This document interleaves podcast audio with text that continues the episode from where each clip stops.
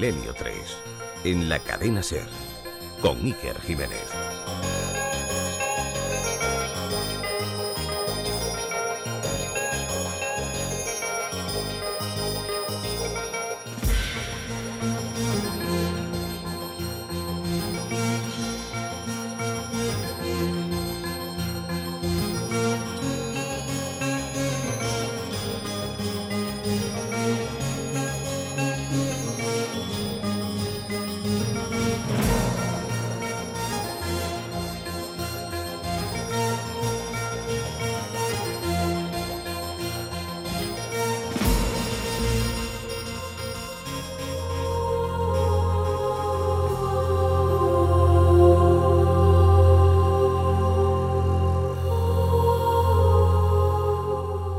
Presenciado algún caso de psicofonía?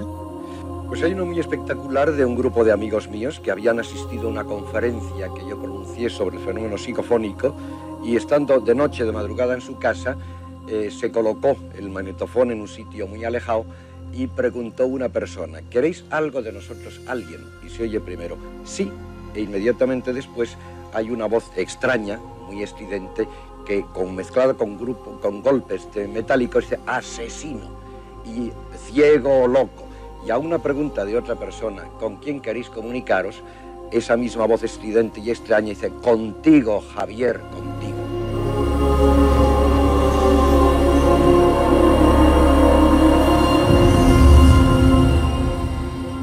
Este hecho que contaba José María Pilón en el programa Un País de Sagitario hace prácticamente 30 años, ocurría la noche del 10 de abril de 1975.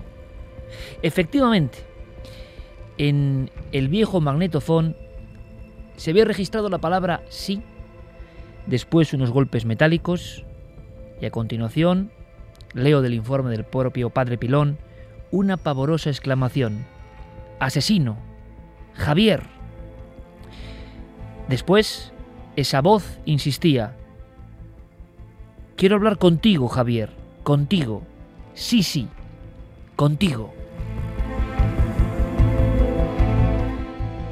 El padre José María Pilón, al que íbamos a rendir homenaje, porque fue enterrado ayer, 21 de diciembre del 2012. El padre Pilón, conocido de muchos y desconocido para los más jóvenes seguro, es una página en la historia de la investigación de los fenómenos extraños en nuestro país. Y este sentido homenaje va a servir para aprender un montón de cosas, un montón de historias. Va a ser un túnel del tiempo ampliado. Yo creo que va a ser maravilloso.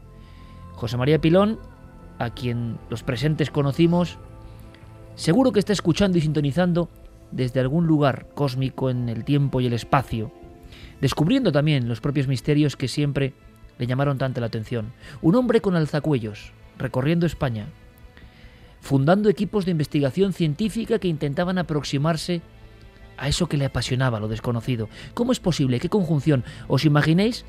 Cenas de alta alcurnia con las máximas autoridades del Estado y donde la gran tracción es el padre Pilón, que al mismo tiempo cuenta historias, pero recoge otras. Recoge otras de personajes a los cuales los periodistas normales y corrientes como nosotros no llegamos. El padre Pilón se convierte en el sacerdote casi más famoso de España como investigador. La película El exorcista, de alguna forma, o Estigmata, se convierten en realidad con este hombre aferrado a un maletín donde no solo hay un crucifijo, también en ocasiones hay medidores Jaeger, hay grabadoras para hacer psicofonías, psicofonías que acaban, por cierto, como en esta historia del 75. Contigo, Javier, contigo. Sí, sí, contigo. Bien, dice Pilón. Al oír la grabación, Javier se marchó despavorido. Estaba presente ese tal Javier. Y su novia advirtió a los presentes que lo dejaran marcharse. Pues le recordó algo horrible. Unos días antes, conduciendo Javier su coche por una estrecha calle del Madrid antiguo, a su paso por una obra, un albañil se desprendió ante él de un andamio y él, involuntariamente, lo atropelló. Decía Pilón, para finalizar su página de informe, ¿de qué voz se trataba? ¿Era la del difunto albañil atropellado por Javier? Nos encontramos de nuevo ante el misterio de la psicofonía. Este tipo de casos y de historias alucinantes llegaban como un auténtico manantial al hombre que hoy queremos conocer. Radiografía de un pionero de la investigación. Y en esa radiografía, un sinfín de historias que os van a apasionar, os lo aseguro.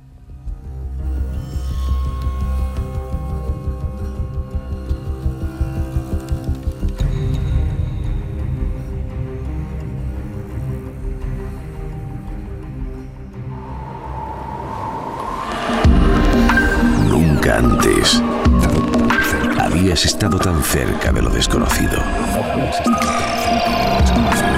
Milenio 3. Cadena Ser.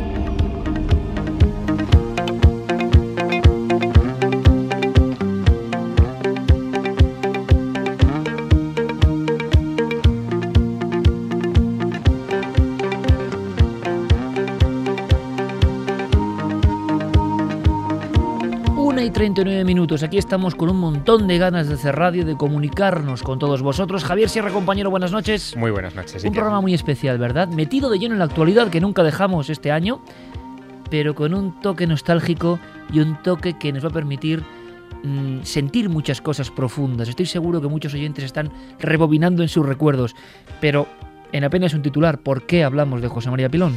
Pues hablamos de José María Pilón porque él fue una de las autoridades públicas eh, relacionadas con el mundo de lo paranormal en España, sobre todo a partir de finales de los 70 y durante toda la década de los 80 y los 90. Para que nuestros oyentes se hagan una idea, él era eh, sacerdote jesuita, vivía en la casa profesa de la orden frente a la Embajada de los Estados Unidos en Madrid, en el barrio de Salamanca, en el barrio bien de la capital de España, y desde allí estableció una red tupida de relaciones con familias de la alta sociedad, pero también con ciudadanos corrientes que convirtieron la puerta de la calle Maldonado, que es una de las laterales de, la sede de los jesuitas en Madrid, en una especie de consultorio de lo paranormal. Le llegaban todo tipo de casos, todo tipo de historias que él meticulosamente analizaba hasta que finalmente aquello le desbordó y tuvo que crear un equipo de investigación. No fue lo único que hizo. Durante 31 años, se dice pronto, durante tres décadas, organizó unas jornadas de parapsicología en el Salón Borja de los Jesuitas de Madrid, en el Salón Noble por excelencia de, esta orden, donde se hablaba de parapsicología, se hablaba de ovnis, se hablaba de fenómenos extraños, por donde pasaron los grandes de estos temas, desde pioneros como Sinesio Darnell a firmas como JJ Benítez, siempre dejando su impronta en ese lugar. Hizo mucho, en silencio, eh, pero también de cara al público cuando los casos que salpicaban a la opinión pública lo merecían. Doble intención, unirnos a esa nostalgia, a ese recuerdo, ser conscientes de que una vez más despedimos a un amigo investigador con ese condimento especial. Repito, el alzacuellos, el sacerdote, lo que significaba, por ejemplo, que en el año 73-74 un sacerdote en la televisión hablase de psicofonías, de aparecidos, de ovnis. ¿Cómo es posible?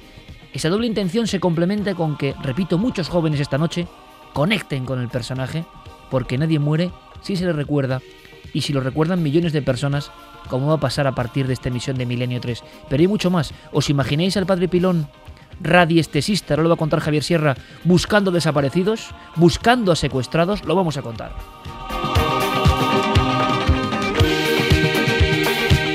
Santiago Camacho, compañero, buenas noches. Buenas noches, Iker. Y además tenemos muchas más cosas. Por ejemplo, una apasionante con la que iremos después del dossier sobre el padre Pilón, eh, sobre otro investigador que se ha metido demasiado a fondo en las redes informáticas y que hay todavía un gran escándalo con él.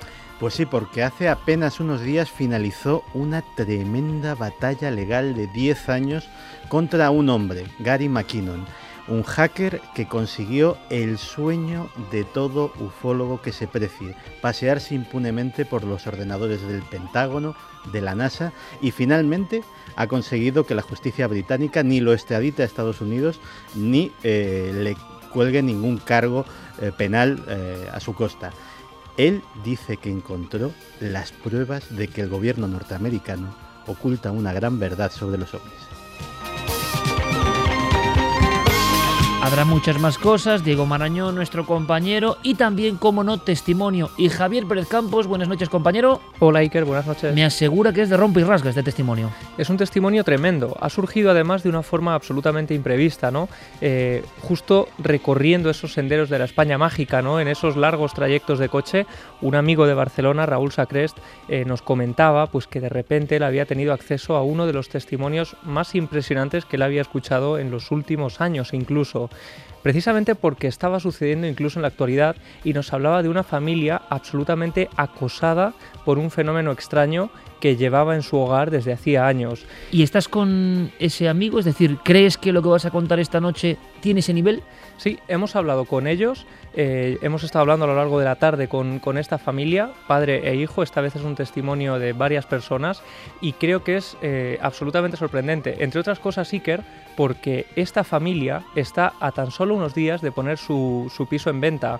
El último fenómeno, lo que está ocurriendo quizá esta noche, es una especie de quejido, un murmuro, un murmullo que sale eh, del dormitorio, ellos hablan del sonido animalesco casi y de una especie de garra que parece arañar con fuerza la mesita de la cómoda de noche. Este Nord Star Platinum que nos lo pone como siempre Noel Calero, nuestro comandante del sonido en esta madrugada tan especial, y con Fermín Agustí, que nos dará buena cuenta de las ráfagas de conexión directa con todos vosotros. Quizá muchos recordéis a Pilón. Hizo programas míticos como Lola Bruja y otros tantos en Radio Nacional, en Televisión Española. Fue pareja de baile periodística de alguna forma con nuestro querido doctor Cabrera, que le recuerda, porque mucha, mucha gente le va a recordar, evidentemente. Hizo muchas cosas Pilón. El sacerdote que se atrevió a romper muchos tabús. Dando las vías de contacto, como siempre, en Facebook y en Twitter, Nave del Misterio, como no, y en Google Plus y milenio3 con número arroba cadenaser.com. Hiperconectados, comenzamos con un documento estremecedor.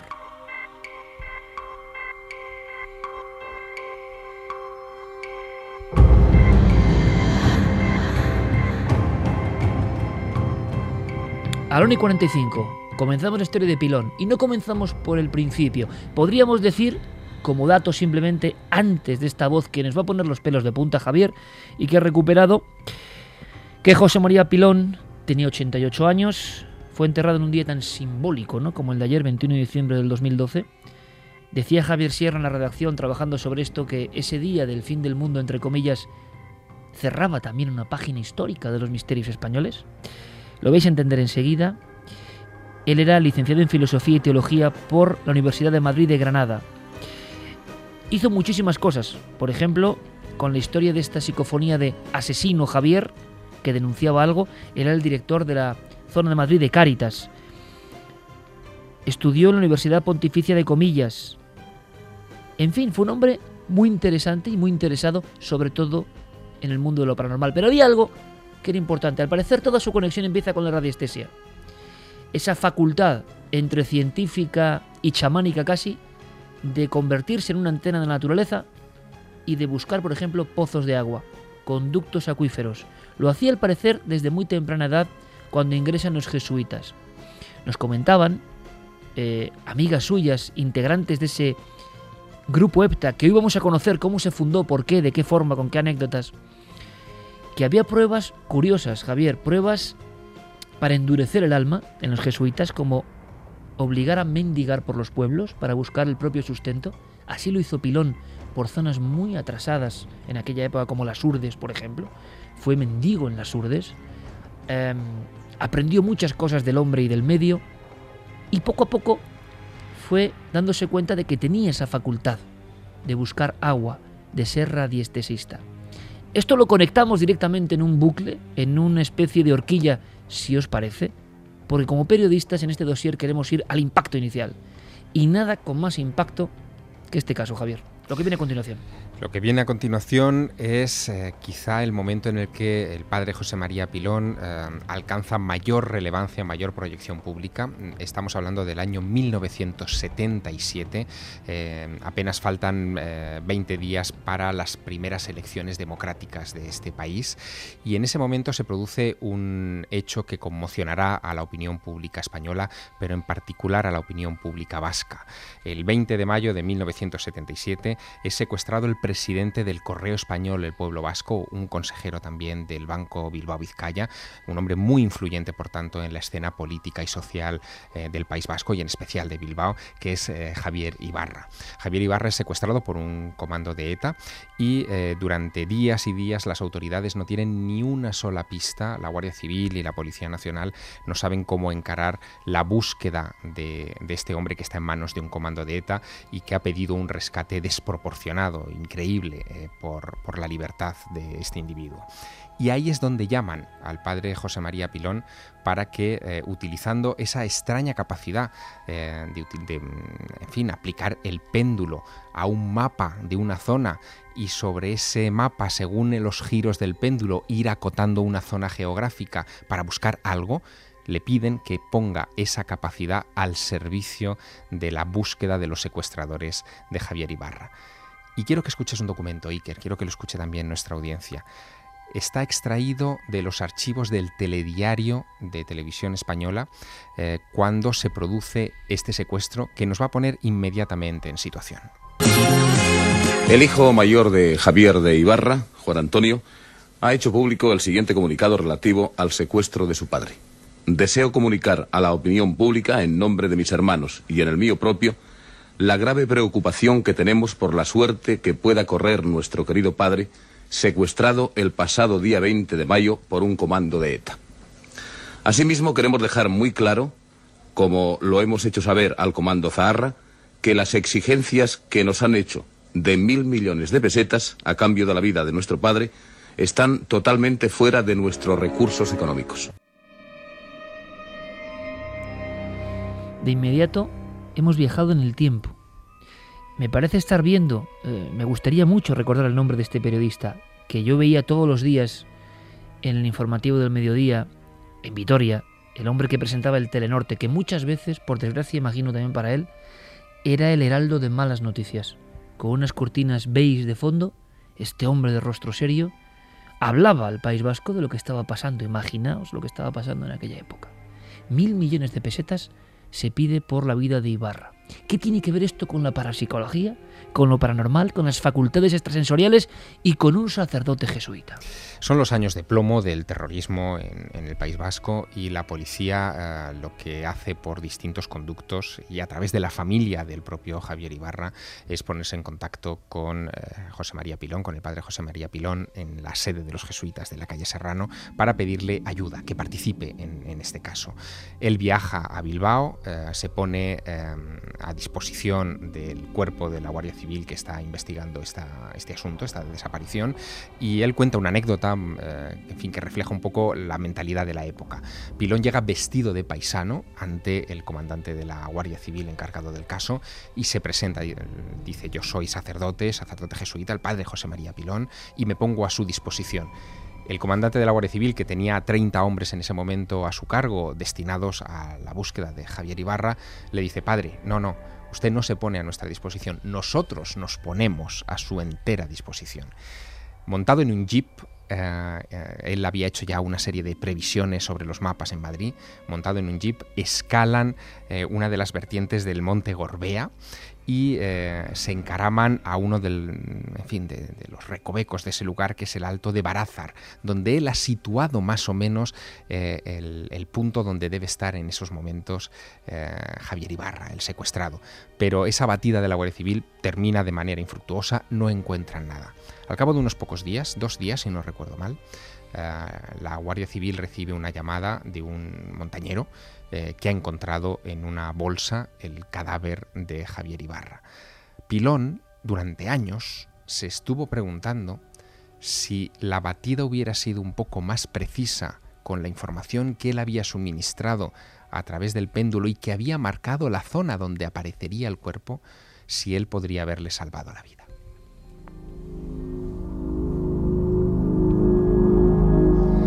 Curiosamente... Al él peinó Javier la zona Exactamente. muy próxima, ¿no? Y no fue el único. Eh, la semana pasada hablábamos de Marichu Guller, la bruja buena de Ulía. Ella también participó en, en esta búsqueda extrasensorial, es decir, que casi se crea un equipo eh, ante un callejón sin salida como el que estaban, como el que estaban las autoridades que investigaban el caso. Eh, se pidió la participación de Marichu Guller, eh, del Marqués de Araciel, que era un vidente también famoso de la alta sociedad y de la, digamos, escena de lo paranormal de la capital de España. Me pregunto yo, ¿sería la primera vez esto? Pues probablemente no. Al menos la impresión que da por las notas de esa época eh, es que no era la primera vez que las autoridades acudían a este tipo de, investigadores. Pero claro, en el caso del padre Pilón eh, se asociaban varias cosas. Él era, en el año 77, por supuesto, muchísimo más que, en nuestros días, una autoridad dentro de la sociedad. El sacerdote era una referencia, una, autoridad, y estaba garantizada la discreción por su parte. Era casi un secreto de confesión eh, la manera en la que él tocaba estas cosas con, en fin, un, una pulcritud asombrosa. De hecho, durante años y años y años, él nunca mencionó su implicación en, esta investigación. Él hablaba de que había participado en la búsqueda de, un secuestrado por ETA. La gente de su entorno conocía que él había participado en, en un caso de ese tipo, pero eh, nadie se podía imaginar qué caso era exactamente. Ahora sabemos que, que fue el caso de Javier Ibarra que marcó, sin lugar a dudas, la transición española. Toda una época, y en esa época casos, historias. Historias alucinantes. El asunto de la radiestesia era muy conocido por parte de los compañeros eh, que poco a poco van uniéndose a Pilón, primero de una forma casi amistosa, y acabará esa forma amistosa en un grupo vertebrado multidisciplinar. El primer gran grupo, quizá, que consigue hacer investigaciones que son solicitadas por eh, personas de la gobernación, personas de ayuntamientos. Es decir, un marchamo que no tenían todos los grupos de investigación, que nunca habían logrado romper esa barrera. Pero es que hay mucho más. Paloma Navarrete, compañera de Pilón, hablamos de facultades paranormales, entre comillas. Ella es licenciada en farmacia y psicóloga, y Pilón también licenciado, y también al parecer con ese don especial. A Paloma lo que le impresionaba realmente era ese manejo del péndulo sobre planos sobre planos, es decir, a veces a cientos de kilómetros del lugar donde había que iniciar la búsqueda. Por supuesto que él colaboró con la Guardia Civil eh, buscando personas desaparecidas, eh, personas eh, secuestradas por ETA. Y no, a mí me, me impresiona muchísimo el rigor de su trabajo. Era tremendamente riguroso.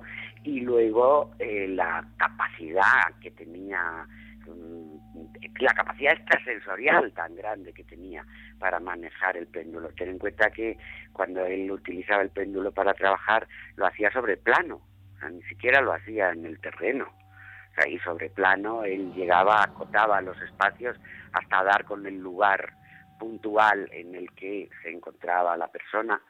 En el que se encontraba la persona o en el que la persona había estado hasta cinco minutos antes de que, de que se llegara, de que por ejemplo llegara la Guardia Civil al lugar, como pasó en una ocasión.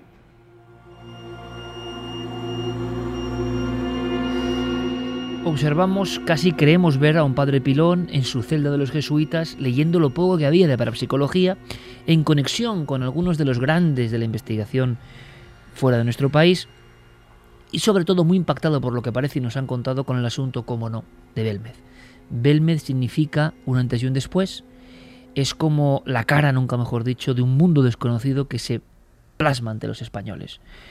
Personas como Germán de Argumosa o como el padre Pilón atienden a la llamada y se meten de lleno no solo en Belmez, sino en ese asunto con el que hemos comenzado y que parecer les picó muy fuerte, que es la psicofonía.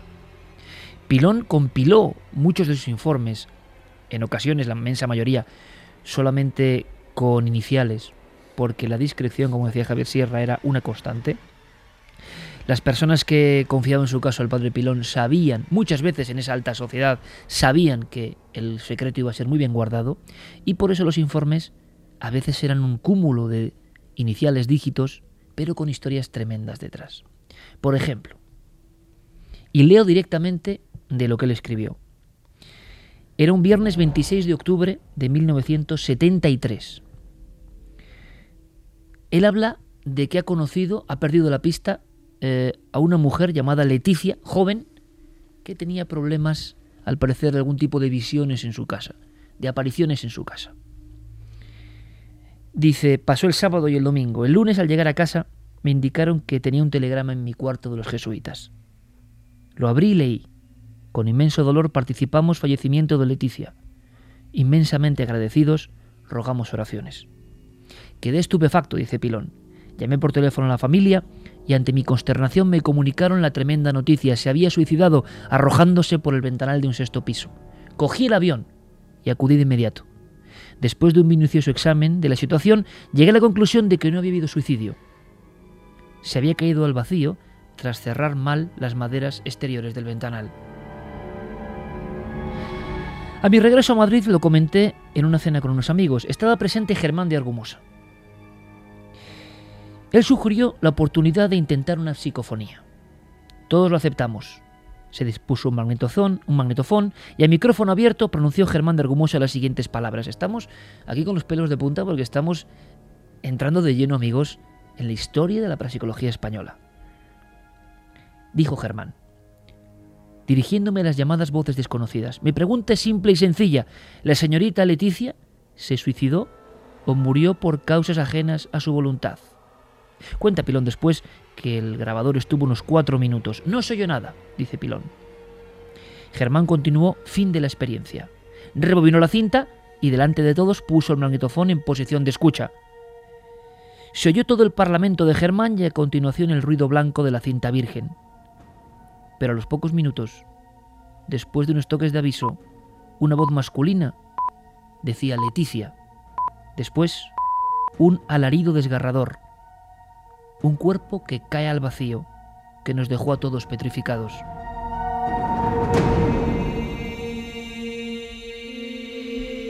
Pilón comienza una serie de investigaciones y una grabación que ocurre curiosamente pocas horas antes de que a escasos cinco metros estalle un coche en la calle Maldonado, en la calle Claudio Coello con Maldonado, en la zona de Madrid, zona absolutamente epicentro de la capital es el coche del presidente del gobierno Carrero Blanco. Está ocurriendo todo esto cuando también acontece un acontecimiento que cambia nuestra historia. Pero Pilón continúa su investigación. Y se pasó un tiempo, concretamente ya el 27 de octubre del año 74, en el domicilio de Germán de Argumosa, los dos a solas, vaya vi que mi reloj marcaba las dos de la madrugada. Era el aniversario de la muerte de aquella mujer, Leticia, y sugerí a Germán, ¿Qué te parece si intentamos hacer una psicofonía para contactar con ella? Sigo leyendo del informe. Germán dijo textualmente, Germán de Argumosa y Valdés y el padre José María Pilón desde Madrid, 2 de la madrugada, 27 de octubre del año 74, dirigiéndonos a las llamadas voces desconocidas. Nos interesa conocer el estado en que se encuentra la señorita Leticia, cuyo aniversario de muerte se conmemora hoy. La experiencia tendrá una duración de cuatro minutos.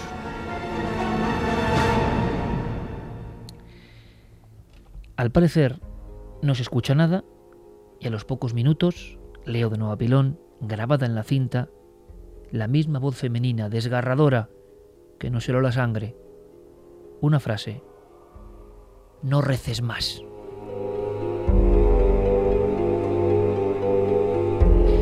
Pilón concluye esta investigación que pone la sangre como el hielo, sinceramente.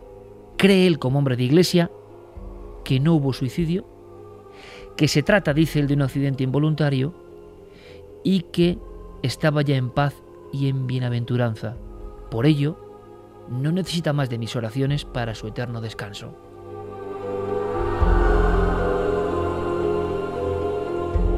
Toda una historia toda una fase de hechos que ahora nos pueden parecer increíbles, pero que juntan a dos figuras de la época, la psicofonía por en medio, y claro, casos que Pilón describe con esta crudeza, casos con la muerte y la psicofonía como el primero.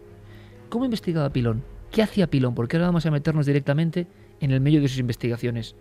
Bueno, pues Paloma Navarrete recuerda una escena que se repetía una y otra vez. Imaginaos, por favor, el hombre del alzacuellos, con su maletín, llegando el equipo, disponiendo las cosas, pero ¿qué es lo primero que hacía ese sacerdote allá donde estuviese? Esto. Mira, eh, él siempre eh, hacía un recorrido por el lugar con su péndulo para determinar la alteración de campos de campos eh, magnéticos siempre y luego con las varillas Hartmann para determinar los cruces o sea eso era su pero vamos su rutina como si dijéramos no o sea él lo primero él iba determinaba mm, eh, situaba los los a ver los puntos calientes por decirlo así donde se podía eh, producir el fenómeno el fenómeno en una casa encantada pues sería la aparición por ejemplo de una pues de una entidad siempre era eso y siempre siempre siempre intentaba también mm, descartar los fenómenos físicos o sea que ahí él enseguida echaba mano de los físicos para que con el magnetómetro midieran para que para descartar mm, que fuera un fenómeno físico el que producía el fenómeno. Quizá el padre Pilón, tan impresionado por grabaciones en las cuales él estaba presente, y no había nadie más, Germán de Argumosa, por ejemplo, fue mm, yendo poco a poco hacia la búsqueda de una racionalidad. Se juntó con científicos, intentó que las cuestiones físicas fuesen muy bien estudiadas, pero ahora veremos cómo él acaba siendo sorprendido directamente por lo paranormal, y no solo por las voces, sino por otro tipo de cuestiones. Viajamos, Javier, a otros casos, a otros mundos, Sí, porque mm, José María Pilón tenía una rosa de los vientos muy particular. Los puntos cardinales que marcaban eh, toda su actividad estaban por un lado centrados en las casas encantadas o los fenómenos poltergeist, en las psicofonías como hemos escuchado hace un minuto, eh, también en lo vinculado con la demonología o los exorcismos, las posesiones diabólicas. Sobre esto recibía él muchas visitas y muchas consultas y hacía también muchas declaraciones en los medios de comunicación cuando se lo solicitaban. Pero mm, eh, el pilar fundamental de, su trayectoria tenía que ver con lo que nos contaba hace un segundo Paloma Navarrete, que era la radiestesia. Él tenía un don. Eh, tenía la capacidad de localizar a distancia eh, objetos desaparecidos, personas desaparecidas. No solamente fue el caso de Javier Ibarra, con el que abríamos esta sesión en fin, de memoria al padre Pilón, sino que se vio mm, implicado en otros casos. Hay uno en particular que siempre me llamó mucho la atención. El 6 de marzo de 1991, un aviocar del Ejército del Aire eh, desaparece en un vuelo de instrucción eh, al poco de despegar de la base de Matacán en Salamanca, las afueras de Salamanca. Debía hacer un vuelo rutinario entre ese aeródromo, eh, la provincia de Ávila y la Sierra de Béjar, cuando de repente la torre de control pierde por completo comunicación con los cinco tripulantes que en ese momento vuelan en el bimotor C-212 que está sirviendo para ese vuelo de estudio. Ah, desaparece, se inicia inmediatamente una operativa de búsqueda, pero eh, fracasa una tras otra durante 11 días. Durante 11 días ningún vuelo sobre la zona eh, que había sobrevolado ese aviocar detecta ningún rastro mm, ni de fragmentos del avión, ni de cuerpos, por supuesto, nada que indique el impacto de una aeronave. Eh, el, caso se complica cuando la novia del capitán de aquel avión siniestrado, Ángel Martín, eh, se pone en contacto casi a la desesperada con el padre Pilón y le pide su participación en, esa investigación. El padre Pilón está saliendo en ese momento eh, hacia Alemania y, se ve forzado casi a delegar en una de las alumnas eh, que, él ha adiestrado en el uso del péndulo y las varillas eh, para que ayude a aquella muchacha desesperada. Y lo hace, es Estela Álvarez la que se encarga, una de sus discípulas, eh, de manejar las varillas en aquel caso. Eh, extiende unos grandes mapas de esa región sobre su mesa y con el péndulo va acotando, según el sentido del péndulo, si el avión siniestrado está en esa zona o no. Finalmente marca con un aspa un lugar cerca de la Umbría del Moro, que es eh, una zona cerca del caserío del castillo, en la alquería de Pino Franqueado, en Las Urdes, en Cáceres. Y allí dirige eh, con esa intuición a un equipo mm, fin, del Servicio Aéreo de Rescate para que se acerquen a ese lugar. Hay una brecha en el terreno, cubierta de nieve, ha nevado en esos días. Y cuando el helicóptero sobrevuela la brecha, descubren desparramados en, esa vertiente casi invisible desde el aire los restos, el morro casi intacto del avión y los restos del resto del fuselaje e incluso distinguen desde, desde el aire algunos de los cuerpos de los cinco tripulantes. Y empieza la tarea de rescate de ese avión siniestrado.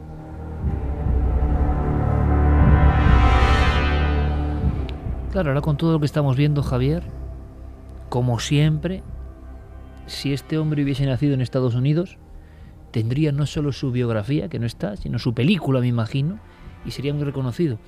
Si no es por lo que estamos haciendo nosotros y pequeñas eh, acciones que harán otros amigos del misterio, en España pocos se acordarían del padre José María Pilón, que por lo que estamos viendo, eh, su vida fue tan intensa, tan llena de aventura y de investigación, que desde luego merece la pena que sea revivida por tantos oyentes esta noche. Vamos a hacer una cosa, porque hay mucha más información, apasionante toda. Eh, vamos a ver, Fermín Agustí, compañero, si el público, si detectas que hay ese recuerdo del padre Pilón o está siendo un hallazgo para muchos jóvenes. Repetimos vías de contacto en Facebook y en Twitter, en Nave del Misterio, todo comandado por Guillermo León como siempre, Google Plus también, milenio3 con número arroba cadenaser.com. Fermín, buenas noches. Buenas noches, Iker. Pues hay mucha gente que no conocía quién era el padre Pilón y otra mucha gente que sí que le conocía. Por ejemplo, Miguel Ángel nos dice, motivo homenaje al padre Pilón, desde pequeño ya me hablaron de él en casa. Saltamonte 72, recuerdo al padre Pilón el día que apareció en el instituto durante la Semana Cultural para contar experiencias parapsicológicas. Esto es muy interesante, Fermín, y es muy interesante, compañeros, porque el padre Pilón además tuvo una gran labor eh, docente, de alguna forma, tenía mucho interés en ir a los institutos a contar estas historias a la gente más joven, que, que suena fuerte, pero él tenía como el interés de propagar esta emoción por la investigación de los misterios. Sí, es que además eh, Saltamonte sigue, la clase estaba llena de los que por aquel entonces éramos quinceañeros y nos dio mucho miedo el escuchar por primera vez psicofonías, entre otras cosas. Yo y algunos otros al día siguiente no pudimos aparecer porque la noche anterior no pude pegar ojo del miedo que pasamos. Bueno, un, mensaje muy gráfico ¿eh? de cómo era la llegada de Pilón a muchos eh, institutos. Javier. Bueno, yo de hecho eh, conocí al padre Pilón con 16 años. Eh, fui uno de esos jóvenes que tuvo el placer de poder acudir a una de sus charlas allí en Ciudad Real y fue una de las primeras personas del misterio a la que pude entrevistar. Con 16 años a mí me dejó sorprendidísimo cuando nos hablaba de esas búsquedas y también de esas psicofonías y de cómo a veces requería de ropas de las personas a las que buscaba que eran absolutamente necesarias para la búsqueda. Y una de las cosas que también me llamó la atención ¿no? de, de todo lo que nos contaba el padre Pilón es la necesidad que tenía de alguna forma de separarse del sobrenombre ¿no? de padre, porque decía que había tenido algunos problemas con la iglesia también al hablar de todo esto eh, de forma... Pues tan popular, ¿no? Tan público. Y con tanto impacto. Luego, a ver si Santi nos hace una pequeña semblanza de esa conexión. Parece que los jesuitas sí que han estado más o menos abiertos al tema de lo paranormal. Más mensajes, Fermín. Por ejemplo, eh, Pablo nos cuenta, el padre Pilón decía, el 99,99% de las supuestas posesiones se resuelven en la cama de un hospital, pero hay un 0,01 que sí. Eh, Miriam que son, que son, me imagino, ¿no? Obra del demonio. Miriam Hernando nos decía, no conocía nada del padre Pilón, qué personaje tan interesante y misterioso. Pili Ramone, el padre Pilón, un cura con la sotana bien puesta, no le daba miedo meterse donde puede que no debiese, pero siguió, valiente. Eh, Dark Box, eh, el don de la radioestesia, parece sacado de una película de misterio. Es cuanto menos interesante. Pues eso es lo que nos interesa, que os interese a vosotros, valga la redundancia, que descubramos personajes maravillosos, qué duda cabe. Santi, antes de conocer al padre Pilón, y una experiencia personal que parece que le marca profundamente y que le cuenta directamente a nuestro compañero Javier Sierra. Aunque sea en un retazo, Santi, los jesuitas quizá han tenido esa conexión con lo extraño, no solo con el caso del Padre Pilón? Desde el principio de la historia de la orden, casi desde la fundación por San Ignacio de Loyola, la condición mm, de soldados de Cristo, de combatientes, les ha tenido eh, en una postura en la que no son ajenos a nada de lo humano, incluido precisamente eh, los asuntos misteriosos. Fíjate que, por ejemplo, eh, durante el siglo XVI, grandes eruditos en artes mágicas eran jesuitas, ya a partir de ahí. alquimistas como Athanasius Kirchner, como Didojero, como José Escudero, eran también, eh, eran también jesuitas. Incluso una de las obras más importantes de, de magia del siglo XVI, que es Disquisiciones sobre la magia de Martín del Río, Martín del Río, efectivamente. Pero me estás hablando, para quien no lo sepa, de grandes no clásicos, sino figuras cumbre de la transmisión de lo mágico. Efectivamente. Que, puede sonar contraproducente, ¿no? En cierto momento. No, no, y según han ido, según han ido avanzando, y estamos, digamos, hablando de la época precientífica, cuando eh, empezó a establecerse la ciencia como la conocemos hoy en día, también se interesaron vivamente en ello. Fíjate que eh, el Mar de la Tranquilidad de la Luna tiene 35 cráteres. Los 35 tienen nombres de jesuitas el Observatorio Vaticano, por ejemplo, es un feudo de, la Compañía de Jesús. Y eh, bueno, incluso en la actualidad, aparte del padre Pilón, pues eh, por ejemplo en Brasil hay otro español, el padre Quevedo, que es famoso por mantener acaloradas discusiones eh, con los espiritistas locales sobre lo ortodoxo o no ortodoxo de, sus posturas, que es autor de muchísimos libros. Tenemos en el otro campo que tocó el padre Pilón, la radioestesia en Portugal al padre Abel Guerra, que también tiene fama de ser uno de los mejores radioestesistas del mundo, y incluso en la ufología, pues qué decir de, un personaje como Salvador Freisedo. Salvador Freisedo que ha sido el, jesuita rebelde por antonomasia en 1969. Se ganó, una suspensión ad divinis y fue expulsado de, la orden. Y bueno, autor de, clásicos como La granja humana, La amenaza extraterrestre, con una postura en la cual los extraterrestres son siempre un enemigo para la humanidad. Y una visión un poco diabólica, ¿no? En el fondo. Y fíjate que eh, incluso han estado relacionados en asuntos, eh, en asuntos muy famosos y muy polémicos. Hace unos años, eh, dos autores portugueses, Joaquín Fernández y Fina de Armada, escribieron un libro que se llamaba El secreto de Fátima. En ese libro lo que sugerían era que lo que vieron los pastorcillos de Fátima fue en realidad una aparición, eh, una aparición ovni, una aparición de origen extraterrestre y que precisamente fueron los jesuitas los que de alguna manera conspiraron para eh, ocultar esa verdadera naturaleza de la aparición y darle un carácter mariano. Y por último, hemos citado aquí El Exorcista. Pues bien, William Peter Blatty estudió en la Universidad de Georgetown, una universidad jesuita, y fue precisamente ahí donde oyó del caso original y donde cogió las nociones de cómo funcionaba la labor de un exorcista. Y de hecho, en la película, no uno ni dos, sino tres padres jesuitas actuaron como asesores del film. Pues esto es un perfecto ladillo periodístico para saber de qué estamos hablando, de una orden muy especial. Pero vamos más allá. Le pedimos a Noel ese documento en concreto, nuestro documento 10, ¿por qué? Porque Santi ha hablado del Afer Fátima y del caso de la aparición mariana vista con otros ojos. Pues el padre Pilón, tú tienes un documento a viva voz, incluso con cierto toque ¿no? de humor o de sarcasmo, había que ser muy valiente para contar en la España que estamos contando lo que vamos a escuchar ahora, Javier. Sí, lo que vamos a escuchar pertenece a un episodio realmente histórico de, fin, del pasado reciente de este país.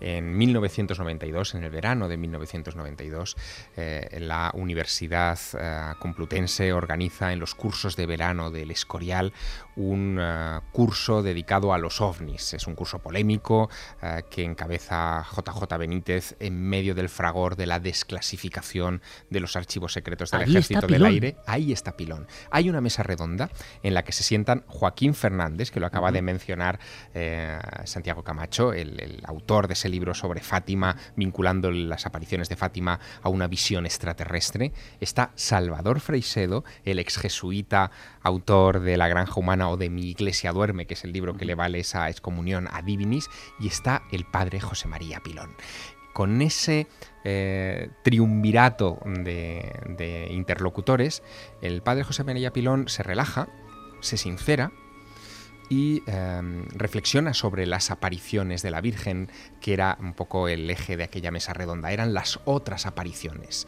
cosas que estaban conectadas o podían estarlo con el fenómeno ovni y que eran interesantes de poner, eh, en fin, en un foro universitario para su debate. Y fíjate qué reflexión de un sacerdote jesuita, de un teólogo, en fin, de alguien que tiene que defender la fe cristiana, la reflexión que hace sobre la Virgen y las implicaciones de esas apariciones. Cuidado con el sonido, la única indicación es esa, porque es un sonido muy crudo, muy crudo de ambiente. Le pido en él incluso que casi bajemos la música para que lo entendamos, pero el documento merece mucho la pena.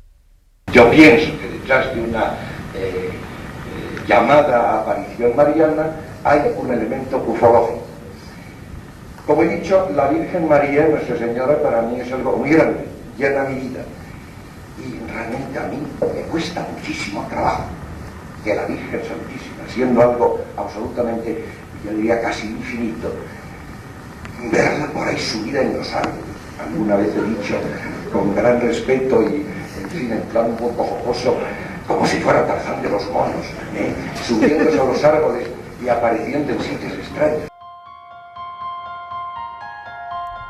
2 y 19, este es Milenio 3, como no, en la cadena Ser, como siempre. Y hemos esbozado todos una sonrisa y espero que también esa sonrisa le llegue casi al padre José María Pilón, que estará ya con su maletín mm, surcando las dimensiones cósmicas y buscando nuevos misterios, evidentemente. Y todos pensamos que en un lugar incluso mejor que este, como no. Pero esto que nos puede parecer hasta cómico, esta comparación, ¿no? Este que va a hacer la Virgen subida a los árboles, ¿no? En el fondo, él estaba lanzando un obús importante en un medio de comunicación, eh, o en muchos medios de comunicación que estaban puestos delante de esa mesa por el impacto que tenían. Sabía dónde lo decía, ¿eh?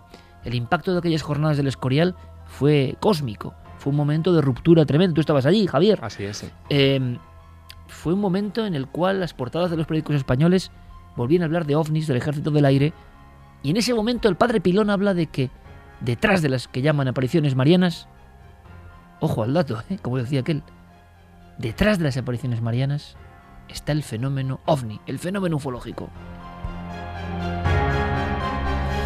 Con mucha fe, con mucha contundencia, pero hay un momento, Javier, en que él mismo va a recibir un impacto, nunca mejor dicho. Está ya formado el grupo EPTA, que ahora contaremos por qué se forma, de qué forma. Eh, y él tiene un enorme, yo no sé si susto, porque él siempre fue como muy valiente, muy cauto, quería quitar hierro al asunto del terror que podían dar estos casos, pero claro, en una ocasión, hay que decirlo, eh, contempla con sus propios ojos ya no una grabación de voces tan tremendas como las de antes, sino lo que podría ser un aporte. Sí, esto ocurre eh, a partir del eh, año 99, eh, cuando ellos, el grupo EPTA y sobre todo el padre José María Pilón, se implican en la investigación de una tienda de antigüedades del centro de Madrid, de la calle Marqués de Monasterio, llamada El Baúl del Monje. Es un lugar mm, estrecho, una tienda llena de cachivaches de todo tipo, que em, parece que desde un tiempo a esta parte venía sufriendo em, lo que llamaría fenomenología poltergeist. Los objetos se mueven solos, los vasos estallan, ah, de repente la llave de los armarios o de las cómodas sale disparada, hay un tablero de ajedrez con piezas de jade que cuando es dejado por la noche, cuando cierra la tienda, al abrirse al día siguiente, las piezas se han movido como si jugaran una partida en solitario o alguien las hubiera movido. Hay incluso una cabeza de terracota de un carnero muy llamativa eh, que eh, se resiste a estar en un solo lugar de la tienda, aparece indistintamente por distintos puntos del local, del establecimiento, eh, y todo esto para pasmo de sus dos propietarios, es un matrimonio, Noel y Ángela, que no se les ocurre mejor solución a aquello que llamar al padre José María Pilón, pues para que bendiga la tienda, haga un exorcismo, en fin, que intervenga de alguna manera porque aquel lugar empieza a ser amenazador a sus ojos. Así que el padre José María Pilón acude a esa tienda junto con todo el equipo para ver si efectivamente allí se está produciendo algo y se encuentran con algo muy curioso. Eh, nada más entrar en la tienda, escuchan ruidos, raps en el argot paranormal que proceden de distintos muebles, casi como si el fenómeno les saludase eh, y se dan cuenta de que el fenómeno se produce indistintamente cada vez que está allí Noel, el propietario de la tienda. De hecho, eh, cuando eh, este establecimiento termina cerrando y Noel eh, se va con su negocio y con sus proyectos a otro lugar, en ese otro lugar parece que los fenómenos vuelven otra vez a reproducirse. Luego, enseguida determinan que no es un caso vinculado al lugar, un lugar donde ha muerto cuentan eh, los vecinos, un abogado hace unos años eh, que, en fin, eh, prendiendo un cigarro parece que terminó encendiendo un pequeño fuego y terminó ahogado en ese, en ese mismo establecimiento. Pero lo curioso es lo que ve Pilón. Pilón es escéptico en el fondo. Es una persona muy prudente que pone todo entre comillas, no acepta nada de primera mano, sino que tiene casi que, como Santo Tomás, meter el dedo en la llaga para aceptarlo y en esta ocasión la llaga le sale a la búsqueda y le pilla. Eh, en el baúl del monje presencia algo y así me lo contaba hace algún tiempo. Sí, eh, una de las tardes que estaba ahí sentada en, un, en una butaca, de repente del, del, techo, que no había absolutamente nada, me cayó una eh, de estas, ¿cómo se llaman? De estas eh, lámparas que tienen como lágrimas, como colgantes de, de, eh, cristal, me cayó encima y, la, conservo todavía en casa. Y no había absolutamente ninguna lámpara ni ningún elemento parecido de, de que pudiera, de donde pudiera haber salido. Para entendernos, de un sitio donde no hay lámpara, de un techo más o menos liso, cae una de esas lágrimas de cristal de forma ovalada. También había ocurrido en el mismo lugar mm, el hecho de caer con gran fuerza ese tipo de cosas sobre una mesa, si no recuerdo mal. Hasta se filmó. Se filmó. Sí, eh, Piedad Cabero, que es un poco la responsable eh, del grupo EPTA que se dedica a los temas de fotografía y de vídeo, había dejado la cámara en el pasillo del baúl del monje, eh, enfocada hacia el fondo del establecimiento, y captó la caída de algo que había surgido de la nada del techo y que impactó con tremenda violencia. Claro, lo caía con mucha fuerza, que era lo que extrañaba, ¿no? Exacto, eh, como si de repente llevara una inercia que ni siquiera eh, aunque hubiera sido arrojada eh, por alguien desde el techo, hubiera alcanzado esa velocidad, ese, en fin, ese impacto. ¿no? El padre Pilón se hizo célebre también por formar el primer grupo multidisciplinar, el más célebre desde luego, ha habido otros, para investigar y ese grupo, quizá por los propios contactos del padre Pilón, llegaba a esos casos que eran muy difíciles para el común de los mortales. No exageramos, Javier, si hablamos de eso, los principales actores em, de la jerarquía estatal, invitando a determinadas cenas a personajes de alta alcurnia, personas que habían vivido fenómenos paranormales y la conexión con el padre Pilón, por ejemplo, u otros investigadores. Ahí se hablaba de muchas cosas, ahí surgían muchos datos, muchas historias. Y yo creo que, o se sabe que, a raíz de esa gran cantidad de informes, el padre Pilón, José María Pilón, enterrado ayer, 21 de diciembre del 2012, se da cuenta de que hay una necesidad de formar un equipo, de que él solo no va a poder. Existen figuras como Germán de Argumosa, como Sinesio Darnell, que siempre han huido de alguna forma de los equipos, que han sido lobos solitarios. Pero Pilón, quizá por esa vertiente que ha ido hacia el racionalismo más que escepticismo, cree que hacer un equipo con científicos, primero, está a su alcance y segundo, puede arrojar datos muy interesantes. Y así ocurrirá, que habrá casos históricos como el del Reina Sofía y otros, donde se le llama al equipo del Padre Pilón porque parece que es una autoridad para los que saben de esto. Bien, ¿cómo empezó todo eso? Sol Blanco Soler querida amiga de este programa, lo cuenta de una forma muy gráfica. Se conocen en una conferencia, Pilón ya ha abierto la espita en ese colegio de los jesuitas, en ese centro docente, dando esas charlas que también difunde por institutos. Allí se va conociendo gente. Sol Blanco Soler está muy interesada en estos temas. Y le propone una especie de curioso convenio al padre Pilón. Estamos en el germen del mítico grupo EPTA, del que ese sí, estoy seguro, tantos oyentes habéis escuchado hablar. Escuchamos ahora ese momento, ese momento fundacional. Es medio de los 80 en el corazón de Madrid. Entonces yo le servía un poco de escudo a la hora de no ir solo a los sitios que podían resultar a lo mejor conflictivos para él, como no solo como investigador, sino como sacerdote. Y luego a mí me vino muy bien ese, ese mecanismo o ese, esa especie de convenio porque él me aceptó y yo aprendí muchísimo a su lado, aunque yo le llevaba la maleta, yo no abría la boca. Y ahora imaginamos otra escena de las muchas diapositivas de esta noche, ¿no? El padre Pilón llegando a un sitio donde ocurrían cosas como las que estamos viendo y escuchando, impecablemente vestido, con su atuendo sacerdotal, su maletín, no en su mano, sino llevado por Sol Blanco Soler, que le ayudó, me imagino, a disponer los aparatos e investigar. Pero hay un paso más. El padre Pilón cree que hay gente entusiasta y gente científica que ve con buenos ojos eso de investigar. Y claro, ¿cómo sería investigar con físicos? Investigar con personas que saben de materiales. Y todo eso eh, con la discreción absoluta de este equipo, que muchas veces, esto lo sabemos todos, hacían su informe, bien sea para el Palacio de Linares, para el Reina Sofía, para otros lugares, y nadie sabía nada. No sabían, si no era por indiscreción de la prensa, que habían estado en ese lugar. Bueno, pues escuchamos ese momento. Estamos asistiendo a la fundación de un grupo de siete personas que se llamará Grupo EPTA. A partir de los ochenta y tantos, eh, sobre todo los en Estados Unidos empezaron a configurarse eh, las personas que investigaban estos fenómenos como grupos de investigación de distintas disciplinas piensa que, eso era bastante lógico. Lo que pasa es que aquí en España no se había inventado ese formato.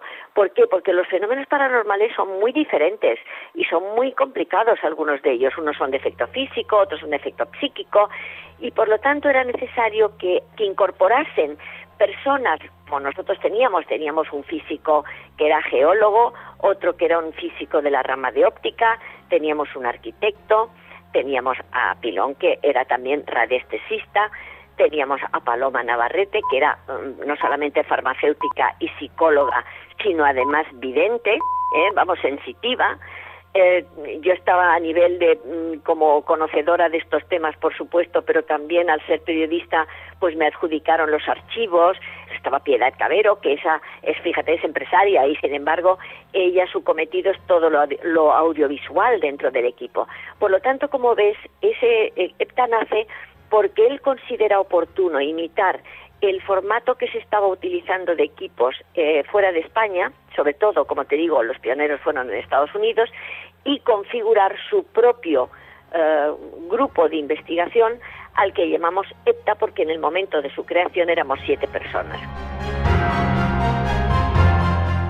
Dos y media. ¿Y cómo actuó el padre Pilón ya con el respaldo de su equipo? Pues hay cosas muy gráficas que él mismo comentaba y ahora vamos, yo creo que al gran caso. Al gran caso que para ellos es inicio de las investigaciones, para Pilón es descubrimiento de los fenómenos. Hicieron muchas cosas y no sé si se han publicitado debidamente lo que hizo el equipo en un pueblo de Jaén en concreto que ahora vamos a comentar. Javier estuvo allí en ese momento, como tantas otras veces, asistió a un momento histórico. ¿Qué hizo el equipo de Pilón en la famosa Casa de las Caras de Belmed? ¿Qué descubrieron? ¿Cómo actuaban? Pero el sentido crítico de Pilón es muy interesante. Él escribía, 29 de junio de 1980, festividad de San Pedro y San Pablo. Al parecer una familia eh, de la granja de San Ildefonso vuelve por las siete revueltas. Estamos hablando de la provincia de Madrid. Según el muchacho que denuncia al padre Pilón lo que está ocurriendo, su padre nunca recoge autoestopistas, pero habían observado una señora de mediana edad vestida de color beige, con una cara muy triste. Mm, se prestan a llevarla en los asientos delanteros del automóvil y trasladarla a Segovia. Una vez acomodada, elige los asientos posteriores y se pide que eh, pongan los seguros de las portezuelas y que levantasen los cristales. Esto lo dice la extraña mujer, ya que indica varias veces se trata de una carretera muy peligrosa y a ella le daba mucho miedo. Dice Pilón, le dieron gusto para tranquilizarla. Justamente al llegar a la tercera de las revueltas, la señorita comenzó a gritar y a llorar. ¿La tranquilizaron? Pues se trataba de un camino muy conocido por ellos y no había ningún peligro. Se quedó tranquila, pero en un momento dado en que la esposa se volvió para cerciorarse de que la pasajera ya estaba bien, con gran espanto comprobó que había desaparecido. Inmediatamente esta familia se dirige a la comandancia de la Guardia Civil de la granja para dar parte del hecho. El comandante de puesto muy amablemente les mostró unas fotografías para ver si lograron identificar a la señora en cuestión. En efecto, allí estaba su fotografía. Al comunicarles el Guardia Civil que aquella señora había fallecido hacía cinco años, en aquella tercera revuelta, a la madre del muchacho denunciante le dio una lipotimia y fue trasladada a la clínica Puerta de Hierro. Y dice Pilón, hasta aquí la narración del muchacho, un caso impresionante. Pilón se va a la comandancia de la Guardia Civil, donde confirma que no hay tal fotografía, ni hay tal muerte, acude al hospital Puerta de Hierro, donde esa mujer nunca ha sido ingresada. Es decir, todo era un delirio, una especie de broma, un truco que ese muchacho denunciante con un caso aparentemente también armado eh, había planteado a Pilón. En esta historia se ve también su mentalidad. Él es capaz de acudir a las diferentes fuentes para desmontar la historia y contarlo. O sea, a Pilón no solo llegaban grandes casos, también evidentemente era una época en que las leyendas urbanas empezaban a surgir. Ojo, que tenemos pistas de que leyendas urbanas que luego tienen efectivamente, en algunos casos, sus correspondientes denuncias, pero en este caso concreto no. Por eso quizá Belmez representó algo muy poderoso para Pilón y su equipo, algo muy físico, algo como nunca se había dado. Tenemos un documento, también se escucha un poco así, Javier, ¿no? Pero es un documento muy interesante donde, mm, en un tono casi de declamación, el padre Pilón cuenta lo que vivieron en Belmez. Y ahora Javier Sierra nos cuenta lo que él vivió con el grupo allí, en esa casa mítica. Con motivo de la aparición de nuevas caras en la casa de María, hecho ampliamente difundido por los medios de comunicación social, creímos necesario volver a Belmez de la Moraleda para analizar y estudiar este brote reciente.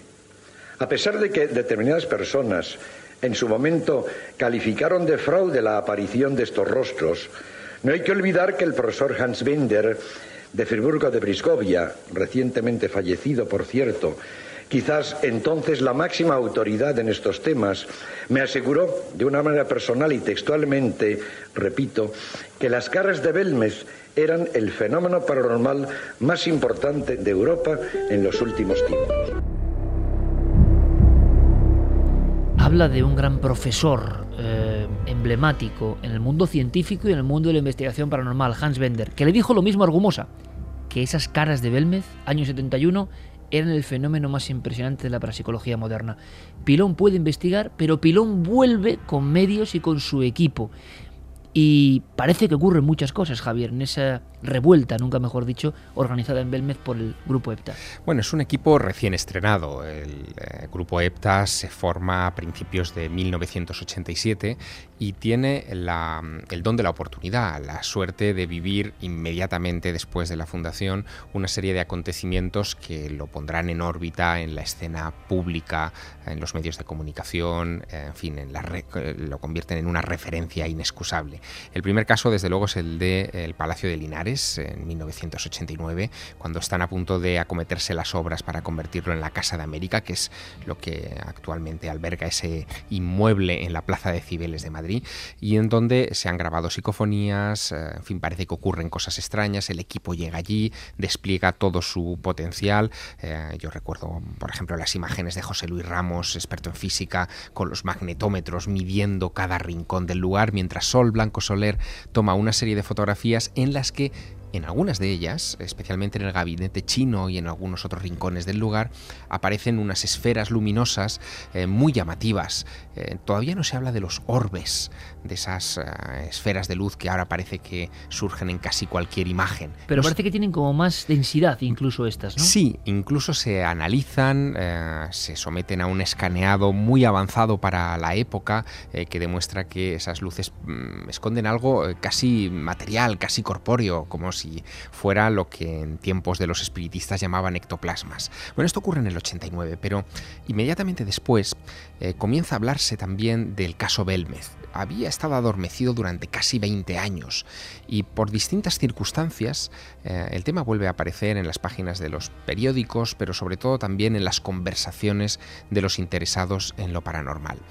Tiene mucho que ver un grupo eh, que quizá no se ha subrayado mucho en estos años su papel, que es la Agrupación Parapsicológica de Puerto Real. Es una pequeña agrupación en Cádiz, eh, que en ese momento está coordinando Manuel Gómez Ruiz, un abogado eh, que viaja en muchas ocasiones a Belmez para obtener fotografías secuenciadas de esas caras de hace 20 años, pero que todavía están allí. Y que se van viendo los cambios. Esa es la clave de repente, comparando Manuel Gómez Ruiz esas fotografías que él obtiene en 1989, 1990, 1991, se da cuenta de que algunas de esas caras eh, vistas con retrospectiva respecto a las imágenes de los 70, eh, parece que se han desplazado.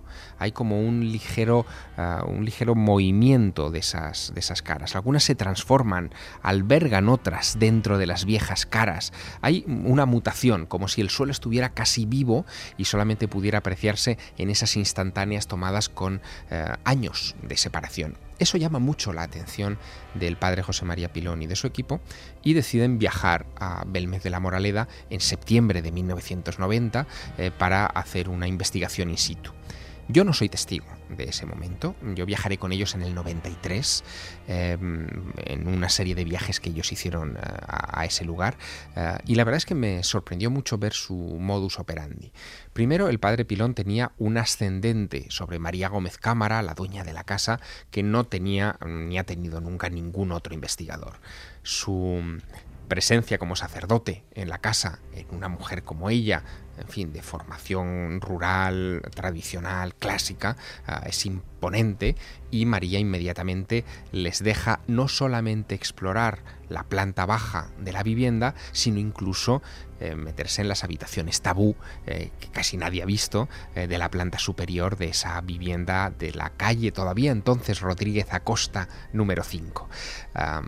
tanto José Luis Ramos, el, físico, como Jaime Alvear, el arquitecto, exploran todo aquel perímetro de la vivienda con mucha atención y en determinado momento insisten eh, en tomar muestras del, cemento, eh, para, del suelo de la vivienda para poderlas analizar. Y toman algunas de estas muestras que se, analizan y que ofrecen eh, un resultado interesante porque parecen demostrar que esa vieja hipótesis de que las manchas habían sido pintadas, hechas con algún tipo de elemento químico, sulfato de plata o sales de plata, etcétera, parece que no tiene ninguna consistencia aplicada a esos rostros. Y descubren también, eh, en fin, nuevas formaciones. ¿no? Hay niños que han surgido de repente eh, en ese lugar y que nunca se habían visto. Bueno, es que además algunas de las fotografías de ese periodo, 91-93, mm, yo llego a verme precisamente en el 93, no, he vivido esa, esa hornada del padre Pilón y su equipo, pero algunas de las más horribles imágenes jamás aparecidas en Belmez están apenas unos días unas semanas y las puede fotografiar el equipo del Padre Pilón, sobre todo 90-91. Hay uno que es un niño como blanco, yo lo estoy viendo ahora mismo, muy recto, dibujado como por un niño, y la cabeza de perfil, una cabeza bombada, que está en un sitio donde luego ya no quedaba nada. O sea, es decir, hacías la fotografía del 90 y estaba todo eso, y en el 91 ya no había absolutamente nada. Había otras caras de cuyos párpados o cuyos ojos habían nacido caras de niños dentro de los párpados. Es decir, es un, es un último rebroto del fenómeno realmente impresionante. Y luego hay cuatro o cinco imágenes, cuatro o cinco, ¿eh? de fetos. De, de fetos con el cordón umbilical. Y uno de ellos, tremendo, que ya había aparecido en el año 76, vuelve la idea del feto, que es un cuerpo, eh, claro, en posición fetal, obviamente, con el cordón perfectamente dibujado, la cabeza está sobredimensionada y girada hacia el espectador, girada hacia quienes miramos, ¿no? Y no se supo en aquel momento, aunque el grupo EPTA, hay que decir, supo muchas cosas de Belmez, algunas han contado, otras no, tuvo incluso eh, Sol Blanco Soler, Paloma Navarrete, el propio Padre Pilón, una serie de teorías sobre lo que había podido pasar ahí en la historia, que es muy interesante.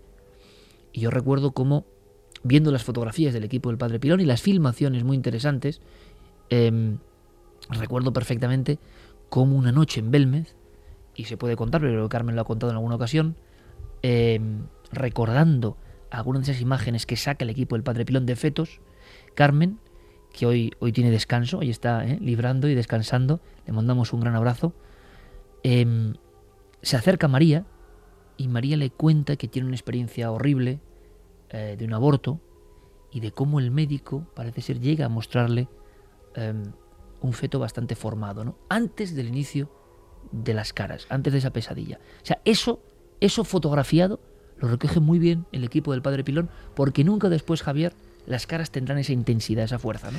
Y son confesiones que María Gómez Cámara hace de su vida em, en un contexto muy particular. Primero impresionada desde luego por la visita del padre Pilón y por el interés de un sacerdote eh, por lo que ha ocurrido en su casa. Ella probablemente no había tenido una visita de ese impacto, de ese calado em, emocional. Pero luego ella se sincera toda esta historia de, los abortos, em, la cuenta a las chicas, entre comillas, del grupo, ¿no? A Sol Blanco Soler, en fin, a Piedad Cabero, con las que tiene eh, una confianza que no desarrollará, yo por lo menos no lo he visto, con otros investigadores a posteriori. En aquella visita del 93 con el equipo del Padre Pilón, yo me encontré una María Gómez Cámara muy locuaz. Yo era joven, era muy joven y, en ese momento estaba elaborando em, algunos artículos que, publiqué después sobre el equipo del Padre Pilón, los verdaderos cazafantasmas, era un poco la etiqueta eh, que, tenían en, esa época, eh, y me llamó mucho, mucho la atención eh, el despliegue humano que ellos eran capaces de realizar ante cualquier caso. En esa época, hablamos de primeros de los 90, no existían los realities en televisión, pero hubiera sido impagable realmente impagable poner una cámara dentro de la monovolumen que nos llevó a Belmez. Yo recuerdo aquel viaje casi como si me estuviera embarcando en, aquel viaje. ¿no? Ah, de repente eh, todo el equipo del Padre Pilón y un jovencito periodista estaban dentro de una furgoneta comentando cada uno de los detalles de los nuevos descubrimientos respecto a María Gómez Cámara, respecto a la actitud de sus hijos, de su familia, en fin, eh, todo el contexto que arropaba el que desde luego Hans Bender definió como un caso sin solución. Y ahora pasamos a otro episodio que tiene que ver con la Ouija, pero he recordado una cosa que puede interesar a los que siguen el asunto de Belmez, siempre tan polémico. Em, el padre Pilón no tenía la menor duda, para él era un caso real, un caso que comparte el grupo EPTA, de origen paranormal. Em, los exámenes eh, del CSIC dejaban el asunto en polémica, a fin de cuentas, no parecía tan clara la manipulación con sales de plata, eh, pero lo más curioso es que ellos, por diferentes visualizaciones, vamos a llamarlo así, sensaciones en Belmez, tenían muy claro que había ocurrido algo un siglo antes y pensaban que una familia había quedado atrapada, que había sido quemada o había muerto emparedada, encerrada eh, bajo el suelo de esa casa hablo de un siglo antes del año 1970, con una serie de revueltas importantes. Y es curioso el detalle, lo digo ahora y nunca lo he comentado, de que Antonio Casado, el periodista de Diario Pueblo, que nos ha concedido siempre amablemente entrevistas y que fue el motivador de todo el boom de Belmez, él recibió informaciones de sensitivos que le impresionaron mucho y que hablaban, eh, y no le había contado nunca, de esta posibilidad de un grupo de personas, un anciano, una familia entera, eh, bloqueados, por algún motivo, se escondieron y no pudieron nunca salir de nuevo. Es una simple hipótesis, pero es curioso que tanto el grupo EPTA, por sus medios sensitivos, como Casado, por lo que le llegó en febrero del 72, coincidiesen en algo que nunca se ha podido comprobar. La muerte de una familia, sí que había huesos, pero la muerte de una familia ahí debajo. La Ouija, curiosamente ellos, el grupo, hacía Ouija. Sí, eso es una de las imágenes que, que sin duda va a impactar en nuestros oyentes esta noche, porque imaginarse a un sacerdote jesuita poniendo el dedo encima de un vaso, invocando... Eh, Pilón también lo hacía, directamente. participaba, claro, evidentemente. Em, bueno, pues eh, eso es realmente desconcertante y en algunos casos, no en todos, pero en algunos casos se utilizaba la, la Ouija como una fuente de información más. Eso era lo curioso de este equipo, ¿no? Es lo curioso de este equipo. No se desprecia ninguna fuente, bien sea de carácter tecnológico o científico, o bien sea de carácter eh, de percepción extrasensorial, en fin, que, aluda a este tipo de conexiones.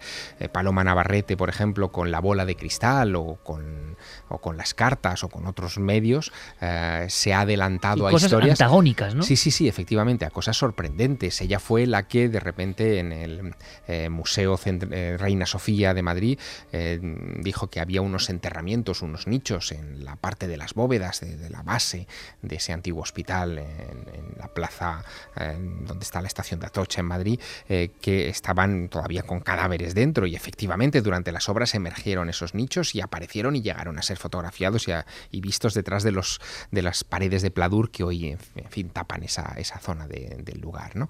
Y eso Paloma se adelantó a ello con, con toda precisión. Usaron la Ouija, desde luego que sí. Pero fíjate, es muy curioso porque aunque ellos lo utilizaban como eh, mecanismo para obtener información extra, eh, el padre Pilón era muy crítico con, la Ouija y eh, no desaprovechaba ninguna intervención pública para desacreditar ese medio o para por lo menos desanimar a la gente a que pusiera el dedo sobre el polémico vaso ante el llamado juego, que no es tal juego, es una práctica espiritista, de un espiritismo no del espiritismo cardeciano, sino de un espiritismo centroeuropeo que nos ha llegado aquí como una especie de, fiebre o de epidemia gordísima, pues este tipo de personas, eh, los casos que yo he tenido que tratar, que son bastantes, normalmente inciden en una división de la personalidad, una pérdida, como decían eh, tanto doctor Cabrera como Luis Sencillo, una pérdida de la identidad personal se... Eh, se identifican con aquello que dicen que aparece, aquel espíritu, aquella entidad, y muchas personas eh, tienen que recibir asistencia psiquiátrica. Llegaban a su gabinete, a su consulta, dentro de esa celda humilde en los jesuitas, muchas cartas, muchas peticiones, mucha gente que lo había pasado mal. Es una época, final de los 80 y principios de los 90, donde hay suicidios Em, no uno, ni dos, ni cinco, ni diez, con el tema de la Ouija. Es más, es la época, antes de cerrar este dossier especial en homenaje a un personaje absolutamente fundamental en la historia de la investigación y el interés por lo desconocido en España, estamos en la época, por ejemplo, del célebre, y tan célebre, ¿verdad, Javier?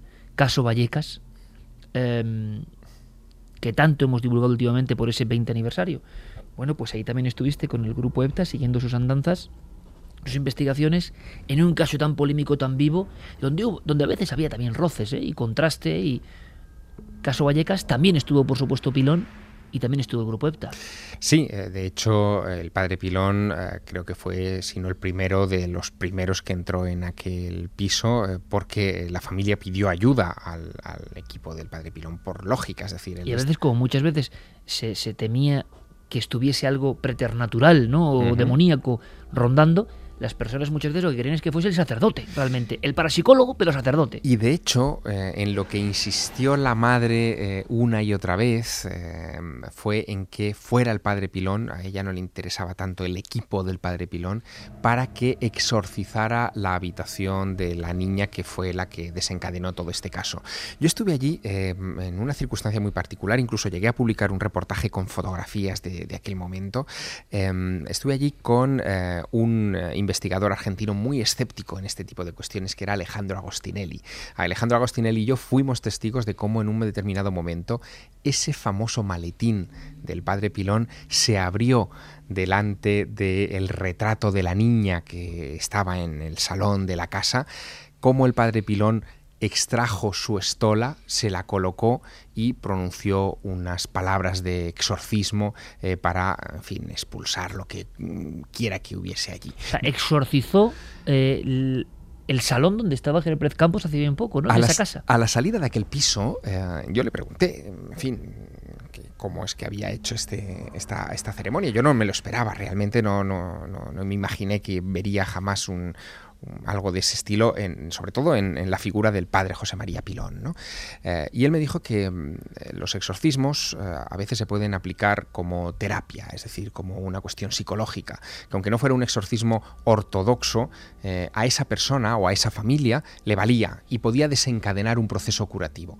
El proceso curativo en aquel caso no funcionó, porque la familia siguió con, con un montón de problemas, quizá los problemas fueron agravados por sucesivas visitas de otros investigadores o medios de comunicación eh, interesados en filmar, en grabar, en, fin, en presenciar algo paranormal y yo creo que eh, le hicieron un flaco servicio a aquella historia. Pero fue un caso, el caso Vallecas, muy, pero que muy discutido dentro del grupo EPTA. Hay que decirlo y dejarlo claro, así fue. El 2012, y cerramos nuestro dossier sobre el Padre Pilón, y ahora escucharemos vuestros mensajes, opiniones, recuerdos. El 2012 no ha sido bueno para este grupo de veteranos absolutamente afables y, que tienen muchas ganas. Es, muy interesante. Hace poco me hablaba Pablo Villarrubia ayer mismo de un caso clásico en la Sierra de Huelva y de nuestros amigos Pepe Ortiz y José Luis Hermida. Gente ya veterana, ¿eh? pero que siguen con una ilusión absolutamente extraordinaria. Y eso es importante. Eh, porque eso se nota y se percibe. Y hay gente que lleva toda la vida en esto, 35, 40 años, y, y, siguen con ese virus latente. Y eso es maravilloso en los tiempos que corren. El 2012 repito, no ha sido un buen año para el grupo de y así nos lo contaba Sol Blanco Solar. Y a pesar de que hemos tenido la desgracia de que este año pues han fallecido tres personas nada menos del equipo, José Luis Ramos el físico geólogo, Lorenzo Plaza el físico óptico y el propio padre Pilón. Lo que pasa es que, mm, bueno, la vida sigue y nosotros hemos incorporado ya otras tres personas con esas características que el grupo EPTA eh, no queremos que muera, sino que siga con esa tónica que él nos enseñó y por lo que creó el grupo EPTA, que fíjate que era ayudar lo primero, ¿eh? divulgar lo segundo e investigar.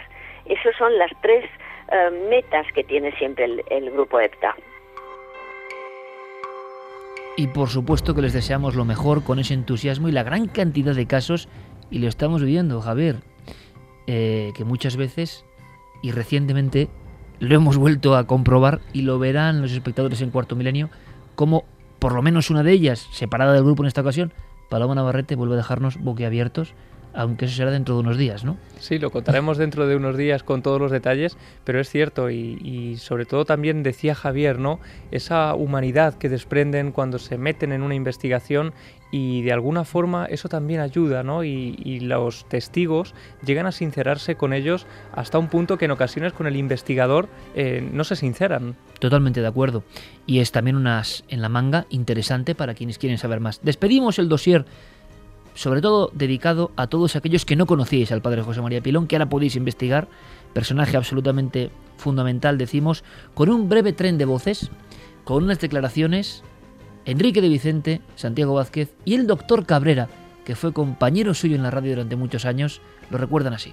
Pilón ha sido un continuidor de una tradición que hay entre los jesuitas ya casi desde su fundación un siglo después, de interesarse por todo lo oculto, lo paranormal, pero con una vertiente eh, católica, crítica, racionalista. Eh, sé que él iba eh, durante mucho tiempo por toda América buscando pozos de agua para los jesuitas en las misiones con notables aciertos. El padre Pilón tuvo esa valentía desde el principio de, a pesar o siendo su condición de sacerdote de, la Iglesia, pues meterse de lleno en todos estos asuntos.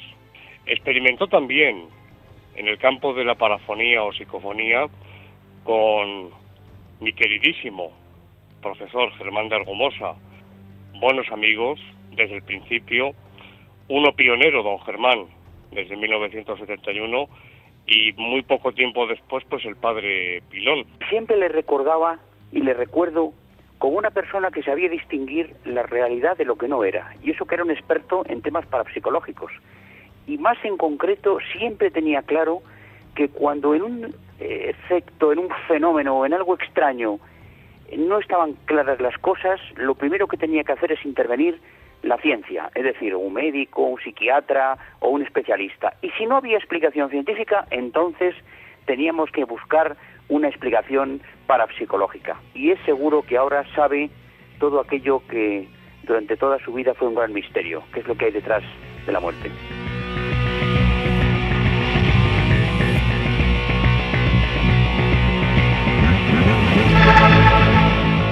Pues ojalá sea así y sepa ya el gran secreto de la existencia del padre José María Pilón. Nuestro homenaje, Fermín, eh, ponemos la guinda a este homenaje pues con algunos mensajes.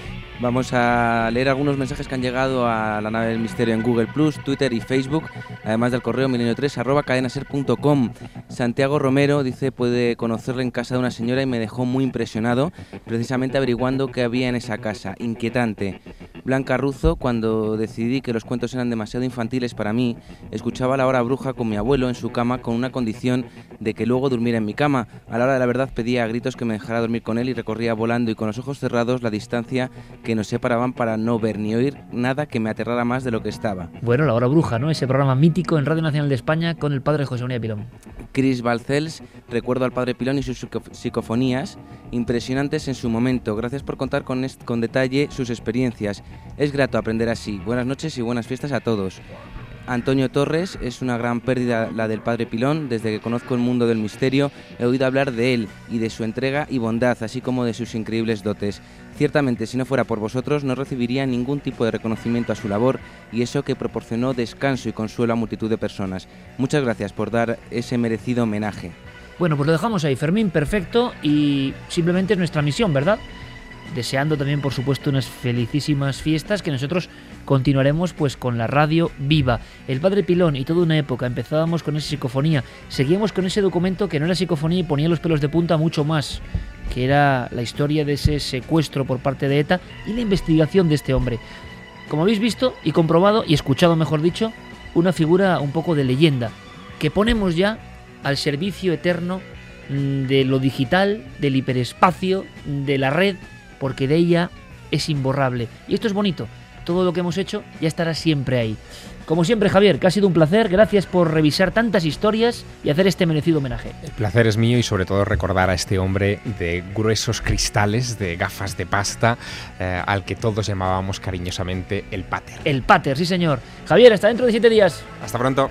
Y nosotros continuamos. Seguimos con ese caso que cuenta Javier Pérez Campos, con Diego Marañón y atención a lo que trae Santiago Camacho. Un hacker, un hacker intrépido, un hacker que se ha metido buscando archivos imposibles porque quería encontrar algo. Lo encontró, lo halló, será verdad. ¿Qué pasa con él? Todo eso y mucho más a la vuelta aquí en Milenio 3 en la SER. Ahora toda la información, las noticias con nuestros compañeros de los servicios informativos.